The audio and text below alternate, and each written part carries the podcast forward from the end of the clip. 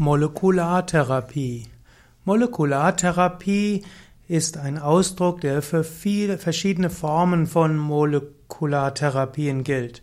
Bekannt ist zum Beispiel die Molekulartherapie nach Professor Koch, eigentlich Professor Koch. Dieser lebte von 1885 bis 1967. Er entwickelte 1920 eine Therapie mit sogenannten stoffwechselaktiven Substanzen. Die Theorie von Professor Koch war, dass äh, die also, dass viele Probleme kommen, weil sich giftige Substanzen anhäufen. Und diese giftige Substanzen, die sich anhäufen, können dann Krebs erzeugen, sie können neurologische Probleme erzeugen und sie können verschiedene Muskelerkrankungen erzeugen und den Organismus auch anfälliger machen für Viruserkrankungen und andere. Verschiedene giftige Substanzen können auch Schwermetalle sein und anderes. Und in der Molekulartherapie werden dann sogenannte stoffwechselaktive Substanzen genommen, die oft aus Carbonylgruppen kommen, die dann helfen sollen, dass der Organismus diese Substanzen eliminieren können, kann. Und äh, diese, es gibt zum Beispiel auch die sogenannte Rodizonsäure, es gibt die Parabenzochinon, es gibt verschiedene andere Carbonylgruppen, die können in Ampullen und in anderer Form verabreicht werden. Die Molekulartherapie nach äh, Koch äh, ist also eine spezielle Therapie. Es gibt außerdem auch eine spezielle die Spezialdiät, die typischerweise tiereiweißfrei sein soll. Letztlich läuft es auch darauf hinaus, dass man eine vegane Ernährung braucht, damit die Produkte, die man dabei zu sich nimmt, auch wirklich wirken. Diese Form der Molekulartherapie ist also eine Disziplin der Alternativmedizin oder auch der Komplementärmedizin. Es gibt auch andere Formulierungen oder andere Aspekte der Molekulartherapie.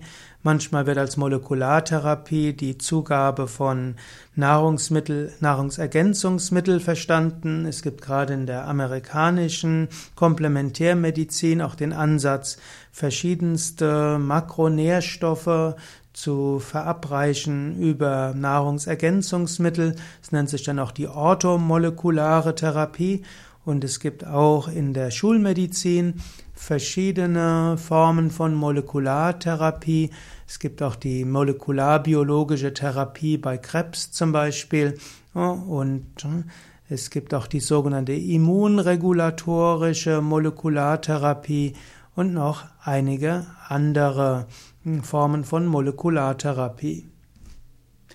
Ein Problem mit der Molekulartherapie ist immer, dass man eben mit einen kleinen Ansatz hat. Besser wäre es, einen ganzheitlichen Ansatz zu haben und eben zu sagen, der Mensch ist ein ganzes Wesen.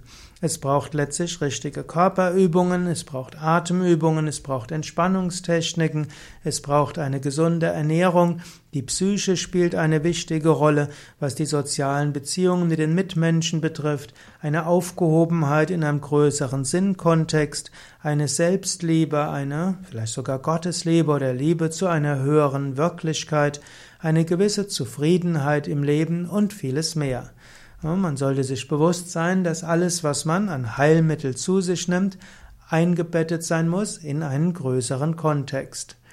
In diesem Sinne können, möchte ich es jetzt hier belassen und ich äh, möchte nur darauf hinweisen, wann immer du etwas zur Heilung zu dir nehmen willst, dann gehe zum Arzt oder Heilpraktiker.